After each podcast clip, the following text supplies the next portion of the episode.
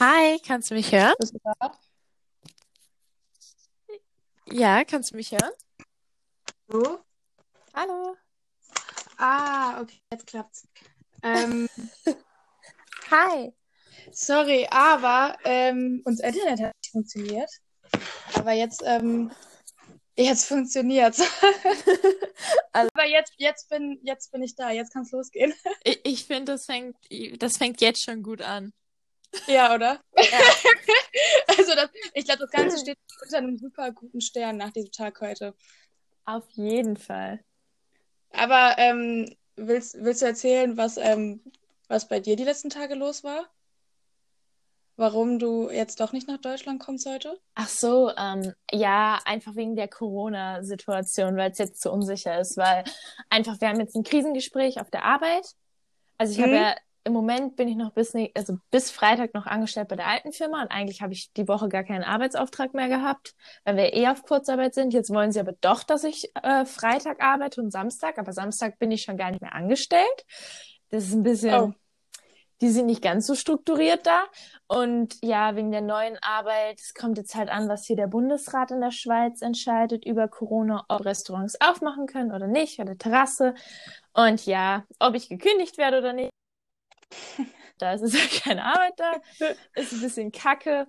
Auf jeden Fall, ja, ging das dann nicht, dass ich jetzt fahre und das ist ein bisschen doof. Aber auf der anderen Seite, wäre ich jetzt gefahren, hätte ich es gemacht, um mich mit einer Freundin zu treffen. Das ist eh im Moment geht's ja eigentlich nicht. Deswegen hoffe ich einfach, dass das jetzt im Frühling besser wird und dass ich dann nochmal frei kriege für ein Wochenende und kommen kann. Dann können wir auch nochmal live vor Ort einen Podcast aufnehmen. Ja, das wäre schön. Aber ich glaube, bis Ostern oder ja, nee, Ostern ist ja schon in zwei Wochen, aber ich Ja, glaube, nee, das wird noch länger dauern. ja, aber ich hoffe, dass es bis zum Frühling vielleicht ähm, nicht mehr ganz so ähm, Ja. akut ist, sage ich jetzt mal. Ja, ich, ich hoffe es auch. Ja, keine Ahnung. Das, deswegen verschiebt sich das jetzt so ein bisschen, aber was soll's, ist es nicht so schlimm. Ich nutze es, um ein bisschen zu lernen. Oder um das Semester zu beenden. Ja, ist glaube ich auch ganz gut. Ich hatte mich sowieso schon gewundert, ähm, dass du hier hinkommen wolltest für ein paar Tage, dass das einfach so geht. Ja, also es, es wird ja gehen, ich würde ja reinkommen, aber es ist mir jetzt gerade einfach. Ich will auch nicht das Risiko eingehen. Also im Endeffekt, mein moralischer Punkt an mich selbst. Ganz ehrlich, ist es keine Reise, die jetzt unbedingt notwendig ist, auch wenn ich das eigentlich will und ich habe mega Lust, mich mit meinen Freundinnen zu treffen. Aber es ist einfach eine schlechte Zeit. Wir können uns auch in zwei Monaten noch zusammen betrinken. Und ich kann auch noch in zwei Monaten mich mit meiner Family treffen und das Familienstreiten haben, wenn wir uns sehen. Deswegen dachte ich mir ja, ja, lassen wir das lieber. Aber Ja. es, es, wird ja wieder besser. Wenn Ja, das stimmt. ja. Oder halt auch nicht. Drei Jahre noch Corona. Was Ja, das, das hat jetzt am Wochenende eine Freundin zu mir gesagt, die meinte dann, ja, mach dir nichts draus, Corona, das ist doch, das dauert doch jetzt gar nicht mehr so lange, bis alles wieder normal ist. Höchstens noch drei, vier Jahre. Und ich dachte so, okay, aber ich finde drei, vier Jahre ist doch schon relativ lange, bis alles wieder normal ist. Ja. Ja, was, ja, ja, das stimmt. Das stimmt auf jeden Ja. Fall. Aber ich auf glaub, der du verpasst auch Seite, Ja. ja, das wollte ich gerade auch sagen. Uns geht's ja allen im Moment so. Richtig, also Ist man ja verpasst jetzt so. gerade. Nee, wahrscheinlich nicht. Ja. Wie fangen wir sowas an? Ähm, absolut schwierig. Ähm, sollen wir jetzt irgendwie mal äh, von vorne anfangen? Also so professionell oder sollen wir das jetzt alles drin lassen? Wir können das alles drin lassen. Es sind ja erst fünf Minuten. Und diesen Teil können wir dann löschen, äh, wo wir kurz drüber reden und alles drin lassen. Ach, äh, schneiden. Wir sind, wir sind, wir sind echt. Ähm, Soll ja, aber wir können ja, vielleicht schalte ich mal mein Handy auf Stumm, nicht, dass ich gleich irgendwelche Nachrichten kriege. Ähm, wir können ja jetzt noch mal, ja, uns vorstellen vielleicht und was das hier ist. Obwohl, das können sich ja Leute schon denken, was das hier ist, aber ja, ich glaube, was das hier ist, ist ja ähm, einfach erklärt wahrscheinlich. Ähm, aber ich glaube, dass wir uns vorstellen, ist vielleicht ähm, ein bisschen, ja, ein bisschen schwieriger. Ich weiß nicht, wie man sowas, ich weiß nämlich nicht, wie man sowas anfängt, so Vorstellrunden. ja, vielleicht, vielleicht sagen wir erstmal unseren Namen. Also, wer bist du denn? Achso, ja, also ähm, ich bin Michelle und ich bin, also ich bin 24 Jahre alt und ähm, lebe in NRW und wie, und, und wer bist du? Also jetzt sag erstmal, wie du heißt. Hi, ich bin Laura. ähm, ich bin 20 Jahre alt. Ja, das stimmt sogar. Ich bin 20 Jahre alt. Ähm, ich komme aus NRW, aber lebe im Moment in der Schweiz was wir irgendwann anders mal besprechen vielleicht. Aber ich würde sagen, das war es erstmal zu meiner Person. Ja. Ähm, haben wir heute irgendein. Hast du gerade eine Nachricht bekommen? Nee, gerade nicht. Also ich, ich habe versucht, mein Handy auszuschalten. Das fängt echt schon gut an, aber irgendwie, ich habe ein neues Handy und ich komme nicht ganz so damit klar. Ah, ich habe es vorhin auf laut gestellt. Okay, jetzt ist es leise. Okay. Was für ein Handy hast du jetzt eigentlich? Ich habe jetzt ein iPhone und darauf bin ich nicht stolz, aber es ist passiert. Das, das wundert mich, das hätte ich irgendwie nicht von dir erwartet. Ja, also, ich ähm... bin auch nicht stolz darauf. Geht mir auch ein, dass ich es eigentlich geschenkt bekommen habe. Habe ich auch irgendwie. aber ich weiß nicht, ob es das jetzt irgendwie besser macht, ne? Nee, ich, ich bin auch echt nicht stolz drauf. Aber die Kamera ist schon echt geil. Ja, das glaube ich. Das, also immer, wenn, also darüber staune ich halt auch jedes Mal. Also es ist jetzt auch, ja, noch kennen mich, noch kennen die Leute mich ja hier nicht. Ich weiß, dass sich das erstaunt. Mich hat es auch erstaunt und tatsächlich, du bist die Erste, die das jetzt weiß. Außer mein Freund, der ist mir sozusagen, er, er hat es mir nicht richtig geschenkt. Er, ja, so halb. okay, ähm, wie, wie, wie konnte er es dir halb schenken? Naja, ich habe ich hab, äh, finanziell was anderes übernommen, was Größeres, das ungefähr der gleiche Betrag, wenn nicht sogar ein bisschen mehr ist. Und dafür hat er dann das Handy bezahlt, weil ich wollte nicht so, also ich wollte nicht in erster Linie für den Kauf verantwortlich sein. Ich weiß, das ist sehr albern, aber ähm, ja, so habe ich es ja nicht mit meinem Geld gekauft, sondern er hat es gekauft. Aber ich habe es ja doch irgendwie bezahlt, also. Ja. ja, das ist genauso, als wenn du ähm, zu Hause irgendwelche Sachen ähm, ganz bewusst nicht hast, weil du sie gar nicht erst kaufst, weil sie irgendwie, keine Ahnung, unnötig viel Müll produzieren oder so. Aber wenn du woanders zu Besuch bist, die Sachen dann trotzdem benutzt. Ja. Wenn man sich denkt, ah, ich bin ja irgendwie auch hier jetzt nicht gerade dran schuld, weil ich habe es ja immerhin nicht gekauft. Es ist, es ist ein Konflikt. Aber ja. ich, ich muss sagen, bis jetzt bin ich sehr zufrieden mit dem Handy. Und ich muss, also, ich bin schon, es ist schon sehr, sehr cool. Und ich hatte aber auch, muss man bis jetzt sagen, immer Schrotthandys. Ich hatte zwar immer andere Marken, aber ich hatte immer so fünf Generationen zurück. Und das ist jetzt das erste Mal, dass ich ein relativ neues habe. Nicht das neueste iPhone, aber das vorneueste. Ich, ich wüsste gar nicht, welches gerade das neueste oder das vorneueste iPhone ist. Ich weiß gar nicht, ich glaube, es, gibt. es gibt, glaube ich, zwölf, aber irgendwie auch nicht zwölf, weil, weil das irgendwie anders ist. Es gibt auch von, ich wusste gar nicht, dass es von jeder Version nochmal drei Versionen gibt. Einmal so die, die normale, die Special, die ist dann farbig oder so und dann nochmal Pro, Max. Es war mir aber auch zu kompliziert. Ich habe das jetzt und mein Ziel ist es, es nicht kaputt zu machen. Ja, und anders möchte ich mich jetzt nicht mehr dazu äußern. okay, okay, dann, dann, dann, dann lassen wir das Thema. Aber, aber ich muss sagen, ich, also ich habe ja nie ein iPhone selber besessen, aber ich hatte ja ähm, mal eine Weile kein eigenes Handy, weil meins kaputt war und ich gerade kein Geld für ein neues hatte. Ja. Und dann hat mir damals eine Freundin ihr altes iPhone 4 für bestimmt drei Monate oder so geliehen.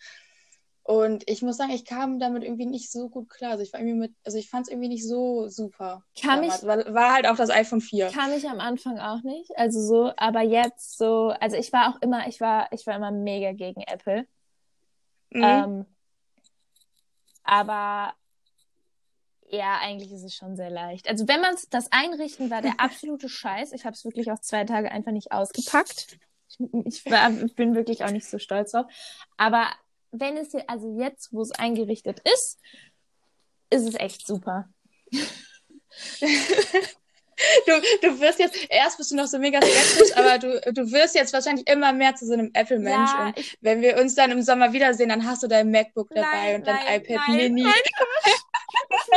Okay, ich beichte es jetzt gleich auch. Also ich habe ja, nein, nein, ich habe ja, also MacBook wird's nicht, weil ich habe ein Microsoft Surface für die Uni, aber die Uni hat mir jetzt das neueste iPad geschenkt.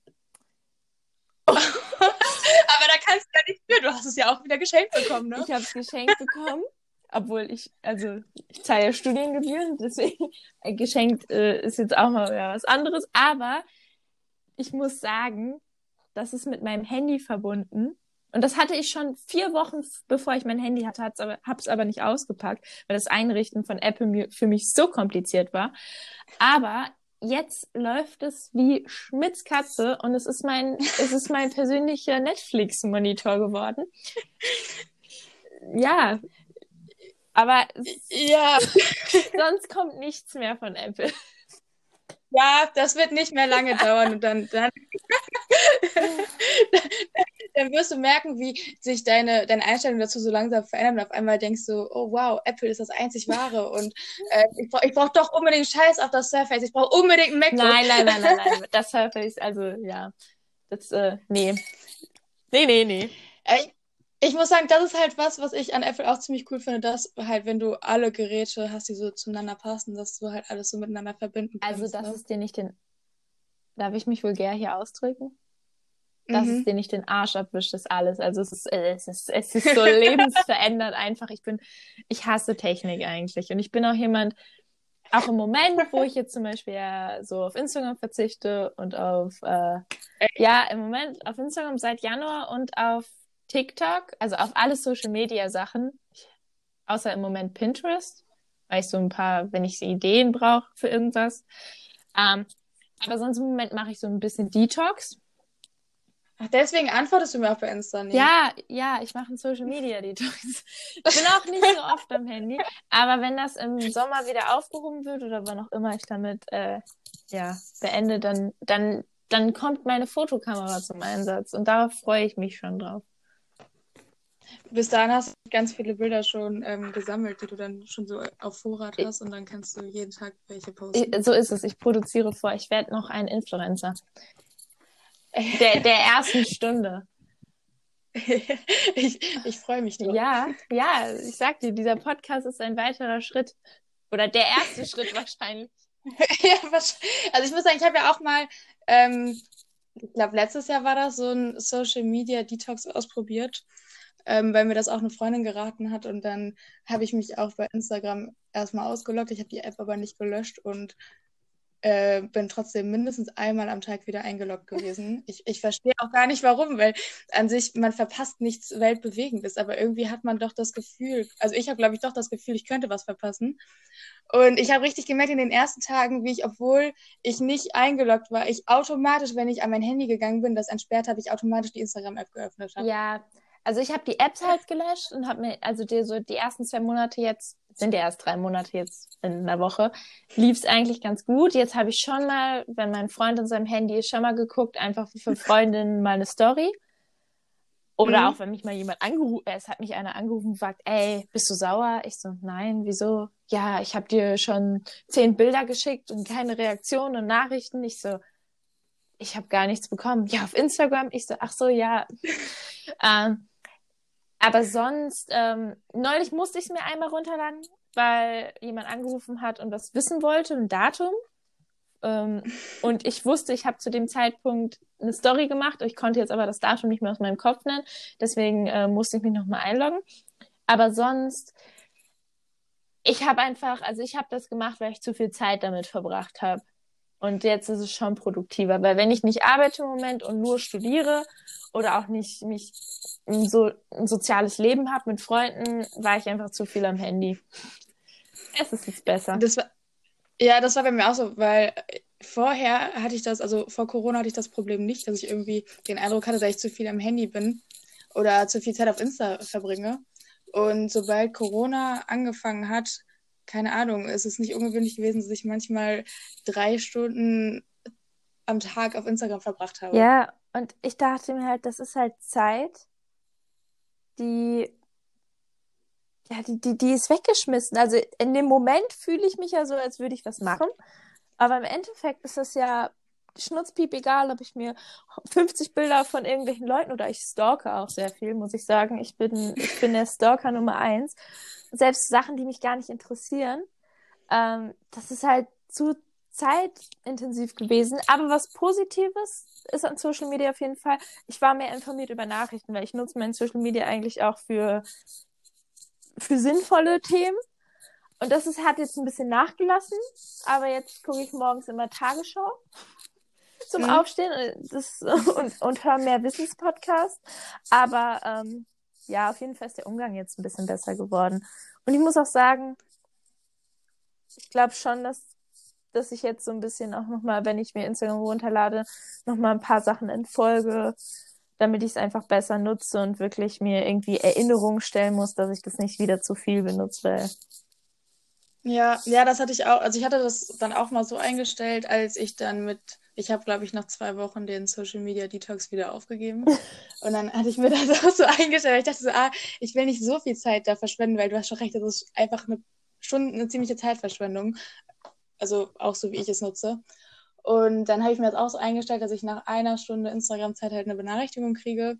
Aber die habe ich dann halt einfach oft richtig weggewischt und ja. dann dachte ich so, ach egal, du hast mir gar nichts zu sagen, Handy.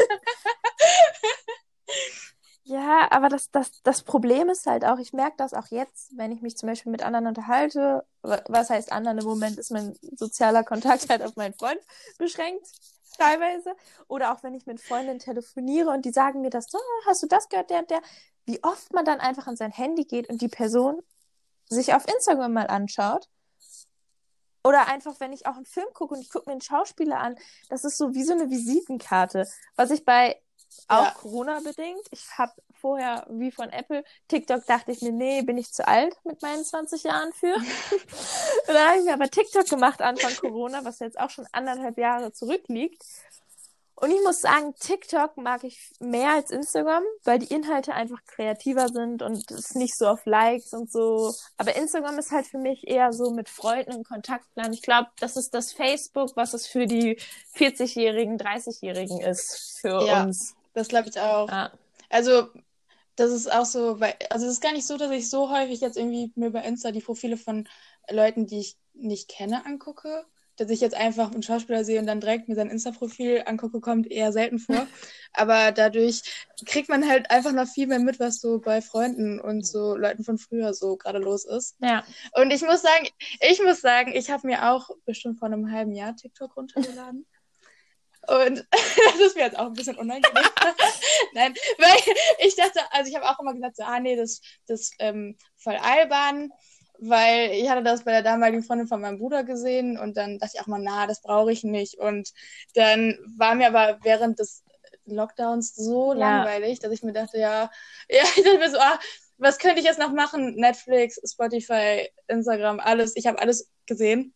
Und dann habe ich mir TikTok runtergeladen und ich glaube, ich habe es genau zwei Tage genutzt und danach nicht mehr. Also ich habe die App immer noch, aber ich öffne sie einfach nicht. Ja, ja, ist halt. Ja, und ich, also eigentlich, man kann halt viel sinnvollere Sachen mit seiner Zeit machen, so wie ein Podcast starten. Ja, zum Beispiel. Obwohl ich mir auch immer noch andere Sachen, also ich nehme eigentlich eher noch so die, so die klassischen Sachen vor. Ich denke mir immer so, ah, ich, ja, genau, das wollte ich auch gerade sagen. Ich so, ah, ich will jetzt wieder mehr lesen und dann kaufe ich mir Bücher und die stehen dann hier rum und dann ähm, müsste ich halt wirklich nochmal so Social Media Detox machen, um auch wirklich mehr zu lesen, weil ich mir das, ich nehme mir das immer vor, aber es kommt dann halt nicht so. Ja, dazu, aber das ne? ist, das ist in allen Sachen, man muss einfach anfangen. Der erste Schritt auch so um in den Flow zu kommen, das habe ich auch, wenn ich lerne. Am Anfang denke ich mir immer so, äh, aber ich lerne ja schon relativ viel. Und dann einfach ja, das anfangen. Will ich auch sagen.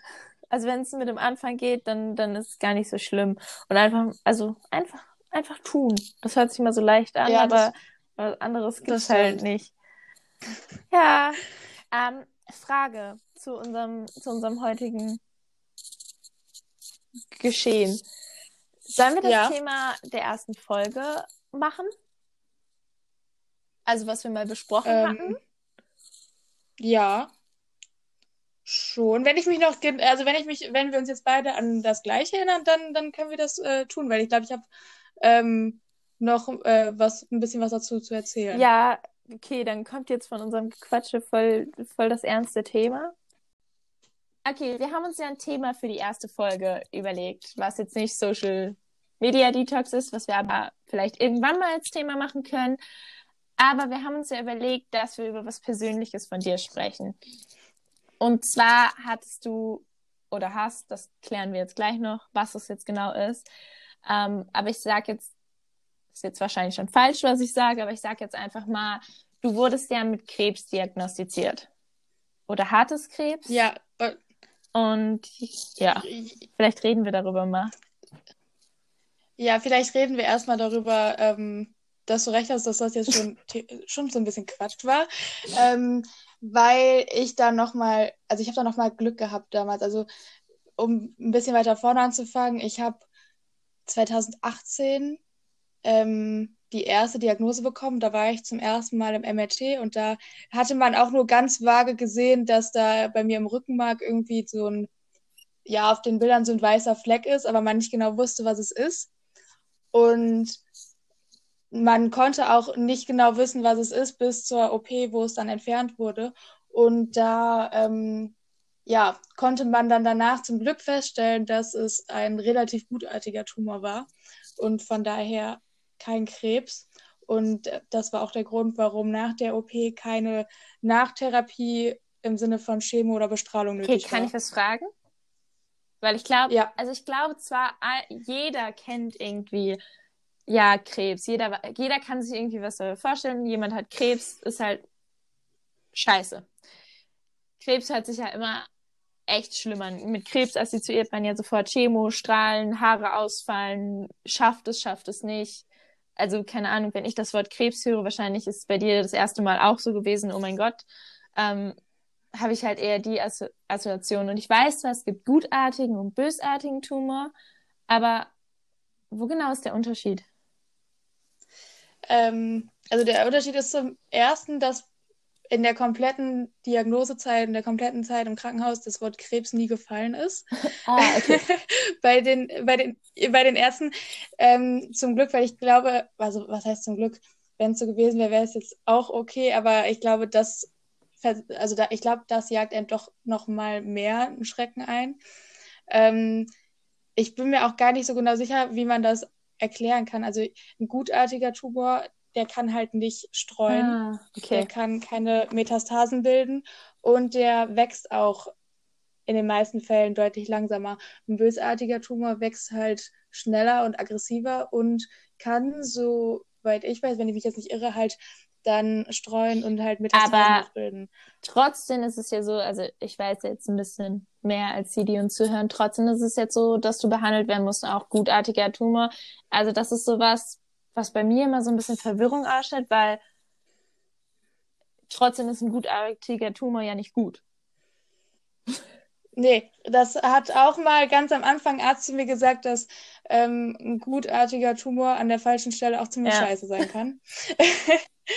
Weil ähm, mein Tumor war sehr langsam wachsend das konnte man halt danach, also nachdem ich operiert wurde, wurde das Gewebe halt untersucht und das hat auch über eine Woche gedauert, bis wir dann das genaue Ergebnis hatten. Und da kam dann auch bei raus, dass der halt super langsam wächst und auch gewachsen ist. Und das Problem war allerdings, dass er halt im Rückenmark gewachsen ist, weil man hört ja auch immer wieder, dass Leute gutartige Tumore haben, da aber nicht wirklich was dran gemacht wird und das erstmal so bleiben kann.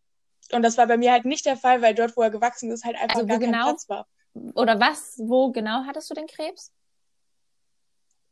Ähm, also nicht Krebs, also kein Krebs, sondern den Tumor, den hatte ich ja im Rücken, also den hatte ich halt genau mitten im Rückenmark, ähm, quasi ziemlich weit oben, so auf der Höhe der Halswirbelsäule und halt genau mitten im Rückenmark drin. Also jetzt auch nicht irgendwie so am Rand, dass man sagen konnte, man kommt da relativ leicht dran, sondern man muss halt richtig da rein.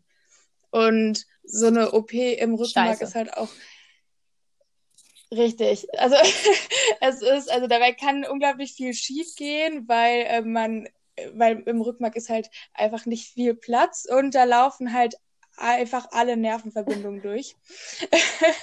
und man kann, man kann quasi auch vor der OP nicht sagen, wie schlimm das ist, wenn man danach aufwacht. Also man kann das Ausmaß gar nicht. Also Behandlung war bei dir ja eine Operation.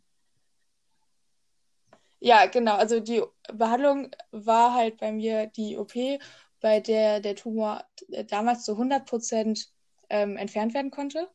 Das war dann auch der Grund, warum danach nichts mehr gemacht worden, äh, geworden ist, weil auch gesagt wurde, ja, es ist alles draußen. Ja. also ähm, keine Gefahr mehr erstmal. Aber die Gefahr, ja genau, dachte ich auch erstmal, als ich aufgewacht bin, aber die Gefahr, dass nochmal irgendwie was zurückkommt, ist natürlich auch noch da. Auch bei einem, auch bei einem gutartigen Tumor kann das nämlich passieren, dass da nochmal wieder was, okay. sich was neu bildet.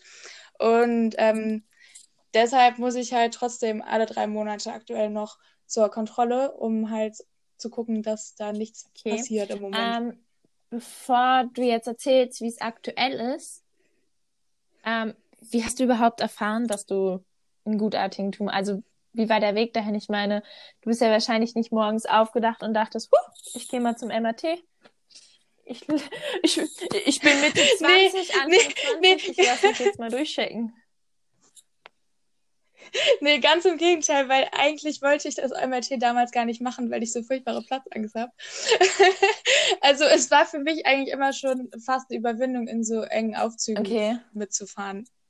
Und ja, und ich weiß nämlich noch, also bevor ich nämlich erzähle, wie ich das, wie ich überhaupt auf die Idee komme, dass irgendwas nicht stimmt, ähm, der Orthopäde, der mich damals ähm, ins, zu dem MRT überwiesen hat, der hatte dann gesagt, ja, wir müssen ein MRT machen, weil da sieht man halt alles ganz genau und wir brauchen halt genaue Bilder, das ist wichtig jetzt.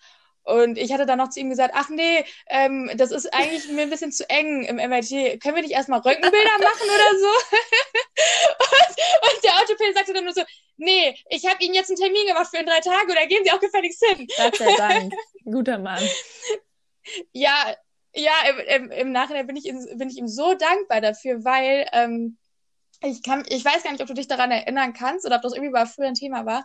Ähm, es war immer ein Thema, dass ich bestimmt seit ich elf oder zwölf bin, immer, immer Rückenschmerzen ja. hatte. Und, und, kein, ja, und keiner wusste so richtig, warum. Und ähm, dann bin ich auch lange zu einem Orthopäden gegangen, der in der Stadt ist, wo ich auch wohne. Und der hat immer zu mir gesagt, ähm, ich habe nichts, da ist alles in Ordnung. Und zum Schluss hat er dann auch gesagt, dass ähm, ich mir das einbilden müsste, dass das psychosomatisch wäre. Und dann dachte ja. Ich meine, ich mein, für die Zuschauer, ich kenne die Story ja schon so ein bisschen. Ist ja jetzt so, dass wir heute nochmal drüber reden, auch für die Folge.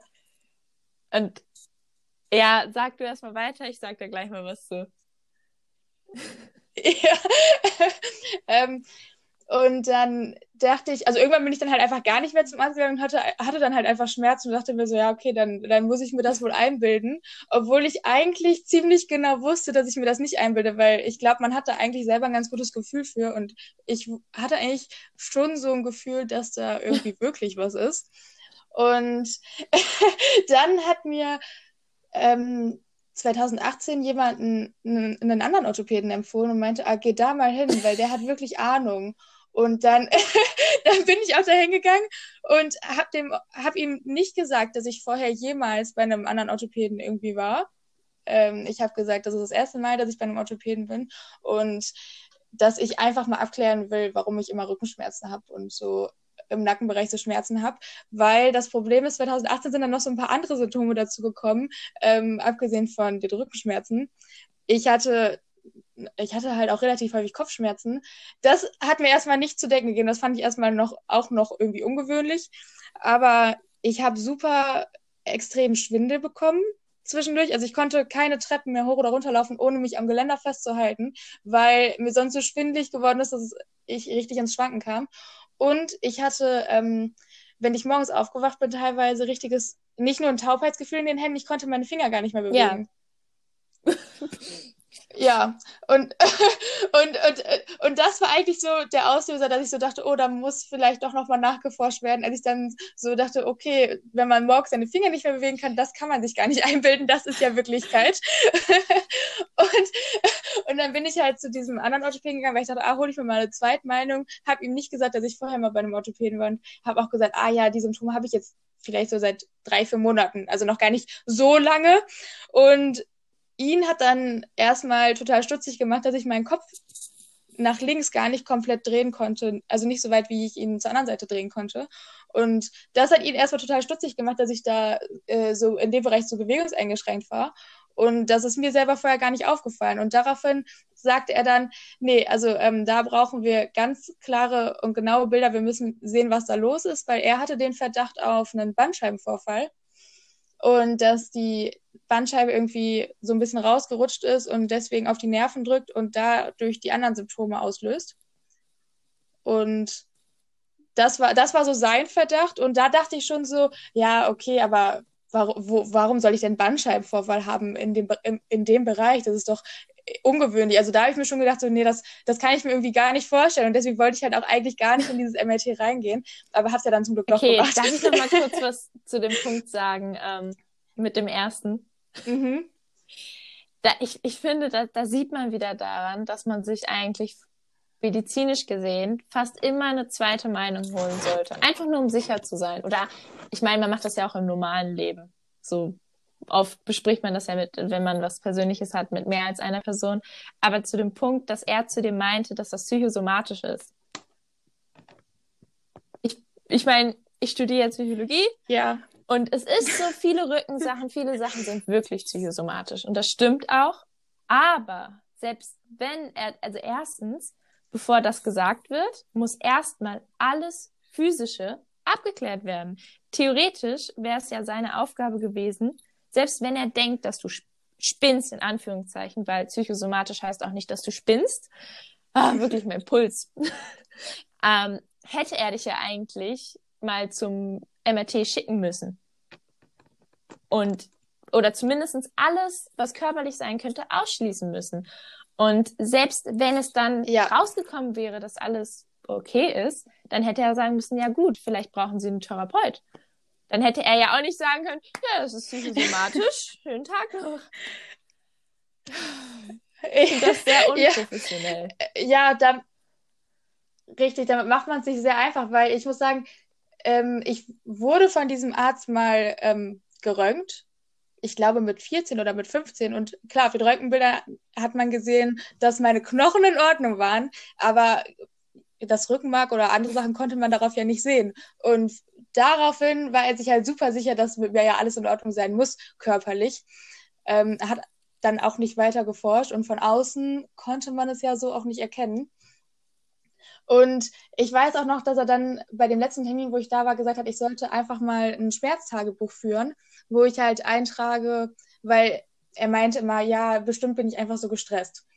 Und ich habe mich aber zu keinem Zeitpunkt ähm, mehr gestresst gefühlt wie andere in meinem Alter. Und dann sollte ich ein Schmerztagebuch führen, einen Monat lang. Das habe ich auch gemacht. Und er war sich super sicher, dass mir dann auffallen würde, dass die Schmerzen auf jeden Fall mit ähm, anderen Ereignissen zusammenhängen. Und als ich dieses Schmerztagebuch geführt habe, ist mir halt nur aufgefallen, dass es total zusammenhanglos aufgetaucht ist. Also, dass die Schmerzen überhaupt nicht äh, regelmäßig aufgetaucht sind an Tagen, wo ich irgendwie viel Stress hatte, sondern auch an Tagen, wo ich eigentlich nur schöne Dinge geplant hatte und mich überhaupt nicht gestresst habe. Und das hat mir dann eigentlich noch mehr bewiesen, dass es wirklich nicht an was psychosomatischem liegen kann. Ja, ja. Gut, jetzt weißt du, du bist nicht verrückt. Ja, das, das hat mich, das hat mich, ähm, das hat mich so ein bisschen beruhigt, aber ich muss sagen, dass äh, das erste MRT war sehr, ähm, sehr aufregend, weil die haben, also ich bin ja zum MRT gekommen und auf, de, auf dem Überweisungsstein stand ja drauf Verdacht auf Bandscheibenvorfall. Und mit dieser Erwartung haben die mich dann auch in das MRT reingeschoben. Und ich habe auch kein ja. Kontrastmittel und nichts bekommen zuerst. Und weil ich aber so Platzangst habe, habe ich so eine Brille bekommen mit so, mit so Spiegelgläsern, dass ich nach draußen, dass ich halt rausgucken konnte. Und habe dann gesehen, wie auf einmal irgendwie alle total panisch in diesem Raum so hin und her gerannt sind. Also oh alle waren auf einmal total aufgeregt, hatte ich so den Eindruck.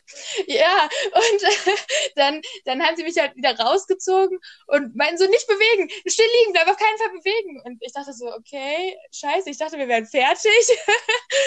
und dann, dann habe ich ja noch das Kontrastmittel bekommen und dann haben die noch mehr Bilder gemacht. Und als, als wir dann fertig waren, ähm, habe ich dann zu denen gesagt, ja, ob ich die CD mit den Bildern irgendwie die Tage abholen kann, weil ich jetzt noch zur Arbeit will und nicht so viel Zeit habe. Und dann sagten die noch zu mir, nein, auf keinen Fall, wir wollen, dass sie unbedingt jetzt sofort noch mit dem Arzt sprechen. Und in dem Moment wusste ich schon, okay, irgendwas kann nicht stimmen. Und als der Arzt mir dann die Bilder gezeigt hat und meinte, ja, da ist was, er weiß nicht genau was, aber das gehört da nicht hin, da in dem Moment dachte ich, ich weiß nicht, ob es mir nicht vielleicht lieber gewesen wäre, wenn ich mir das ja. wirklich alles eingebildet hätte und heute einfach nur rausgekommen wäre, dass Natürlich. einfach nichts zu finden ist. Aber auf der anderen Seite war ich doch irgendwie froh, dass ich so dann die Bestätigung hatte, dass ich wirklich ja recht hatte und ja ist halt ähm, ist halt wahrscheinlich ein gemischtes Gefühl. Du wärst natürlich lieber gesund gewesen oder äh, hättest das lieber. Ich meine, ich weiß ja jetzt, dass das du hast ja nicht die Diagnose bekommen und danach war vorbei OP, sondern das wie gesagt, wir sprechen hier über was 2018, wir haben 2021, ist ja immer noch ein Thema. Ähm, ja, richtig. Also deswegen kann ich das, äh, deine gemischten Gefühle dazu absolut verstehen. Was, was war denn dann, also du hast ja jetzt gerade schon erste Gedanken gesagt, was, was war dann, also wie war der Tag dann von der Diagnose noch? Was waren deine Gedanken? Wen hast du zuerst Bescheid gesagt? erstmal, erstmal habe ich niemandem so wirklich Bescheid gesagt, weil meine, meine Mama war mit dabei in dem Zimmer mit dem Arzt, als er uns das erzählt hat und meine Mama hat Nein. sofort angefangen zu weinen. Und deshalb, ja, und dann, und dann habe ich auch erstmal angefangen zu weinen, weil meine Mama geweint hat. nicht, nicht, weil ich in dem Moment so traurig war, weil ich war einfach nur, ich war einfach nur total verwirrt, weil ich damit nun wirklich nicht gerechnet hätte. Aber einfach, einfach, weil ich dachte, nein, jetzt ist meine Mama wegen mir so traurig. Und nicht, weil ich irgendwie was gemacht habe oder so, sondern einfach, weil ich, weil ich jetzt echt krank bin. Und erstmal war ich total geschockt und ich wollte auch zuerst gar nicht darüber reden. Also ich wollte irgendwie das so ein bisschen verdrängen, das Ganze. Die haben mir dann den, den Bericht von dem Radiologen in die Hand gedrückt, wo dann nochmal alles genau drin stand. Den habe ich dann eine Million Mal gelesen an dem Tag noch, wollte aber nicht darüber reden. Und meine Mutter wollte aber gerne darüber reden. Sie wollte sich gerne mit mir darüber austauschen. Und ich meinte aber immer nur, nee, lass uns einfach warten, bis ich den Orthopädentermin habe und wir das mit dem nochmal besprechen und dann haben wir Gewissheit und vielleicht kann der uns mehr dazu sagen. Weil die im Krankenhaus auch, die haben uns echt so ein bisschen, ja, so ein bisschen damit so alleine gelassen. Klar, die haben uns dann gesagt, ja, da ist was, das gehört da nicht hin, wir wissen nicht, was es ist. Dann haben die uns nach Hause geschickt und der Arzt meinte noch, ja, ist doch jetzt kein Grund zu weinen, ist doch alles nur halb so schlimm. Sagte aber auch sofort schon, ja, er wüsste nicht, was das ist, aber er denkt, das muss auf jeden Fall raus. Und ich dachte nur, oh, ich weiß aber nicht, ob das so schön ist, wenn das da rausgeholt ja. wird. Und dann, dann, dann haben wir das auch erstmal so ein paar Tage echt umgangen, das Ganze. Und ich habe das so ganz gut verdrängt. Und als wir dann beim Orthopäden waren, der das MRT angeordnet hat, hatte er dann auch gesagt, ja, dass er halt auch der Meinung ist, dass es irgendwann entfernt werden muss, auf jeden Fall. Aber dass er mich damit jetzt auch nicht weiter behandeln kann, weil er Orthopäde ist und er sowas nicht entfernen kann und auch das gar nicht sein Fachgebiet ist. Also hat er uns quasi ja auch weitergeschickt. Und in dem Moment habe ich mich halt total verzweifelt gefühlt, weil ich mir so dachte, ja, okay, aber warum kann mir denn jetzt keiner helfen? Weil ich wirklich von den Ärzten immer so, ich wurde von allen Ärzten immer so weitergeschickt. Ich war danach dann auch in ein paar Kliniken hier in der Gegend und habe mich da bei ein paar Ärzten damit vorgestellt, die mir dann alle von irgendwem irgendwie empfohlen wurden, weil die alle ganz super sein sollen auf ihrem Gebiet, was sie mit Sicherheit auch sind, aber diese Ärzte haben alle zu mir gesagt, nachdem sie die Bilder gesehen haben, ja, also sowas haben wir in echt noch nie gesehen. Das oh Gott, was für ein Hammer. ja, richtig. Und deswegen habe ich mich dann total, also da habe ich mich echt total, ich weiß auch nicht, total alleingelassen gefühlt damit, weil ich dachte so, ja, aber warum, warum will mir denn jetzt keiner helfen? Also das ist ja jetzt irgendwie, das kann ich nicht verstehen. Und dann hatte ein Arzt in der Klinik mal gesagt, dass ich mich mal in der Uniklinik vorstellen soll damit. Er wüsste auch nicht, in welcher man sich da am besten vorstellt. Unikliniken sind allgemein eigentlich immer zu empfehlen, weil die Studenten ja lernen müssen und die sind halt noch penibler als die, die das schon durch Gewohnheit, also ist ja auch klar, lerntechnisch, wenn du Gewohnheit machst, sind es Prozeduren, Autofahren, du machst das einfach automatisch, aber die müssen sich ja noch richtig anstrengen und Mühe geben und ein Professor kontrolliert sie. Ja, richtig. Und wenn man was hat, also das ist auch eine absolute Empfehlung, wenn man irgendwie was hat, was nicht ganz so häufig vorkommt, dann ist es viel wahrscheinlicher in der Uniklinik, dass die Ärzte da schon mal auf jeden Fall damit zu tun gehabt haben. Ne? Ja. Weil ich hatte dann auch, ich hatte dann auch in der Uniklinik angerufen und hatte dann das so ein bisschen am Telefon schon geschildert, was halt, was halt los ist. Und sie sagte dann, ach, das ist kein Problem. Ähm, ich gebe Ihnen einen Termin. Ich habe genau den richtigen Arzt für Sie. Ähm, ich, ich weiß genau, wer sich darum kümmern kann. Und der Arzt behandelt mich bis heute und der hat mich letztendlich dann auch operiert. Also sie hatte da auf jeden Fall total recht. Ja. In dem Moment habe ich mich dann nämlich auch total gefreut, als sie so, weil sie war so richtig positiv, so, ah ja, ich weiß, ich weiß genau, wer, wer sich darum kümmert und so, ich habe da jemanden. Danke. Und dann dachte ich so, ach endlich, super. Ja, krass. Und dann und dann ging halt die dann ging halt sozusagen das ganze Prozedere durch, oder? Also dann, dann fing ja eigentlich erstmal, okay, es war ja jetzt, ich werde es jetzt nicht runterspielen, es war jetzt eigentlich schon voll der krasse Weg zur Diagnose von ein paar Jahren und dann erstmal ein Arzt finden, aber dann ging ja die Behandlung los. Ja, so, so mehr oder weniger, weil zu 100 Prozent konnte man ja immer noch nicht sagen, was es ist. Es hätte auch gut sein können, dass es ja, in Anführungszeichen Ach so, also stand nur da eine Zyste auch noch nicht ist. fest. Ah ja, ähm, klar, die mussten ja eine Gewebeprobe nehmen oder irgendwas, oder? Nee. Richtig, und das, und das ging nicht. Man kann im Rückenmark nicht so einfach eine Biopsie machen wie an anderen ja. Stellen des Körpers. Und deshalb stand echt erst nach der OP zu 100% okay. fest, Ach was so, das heißt, ist.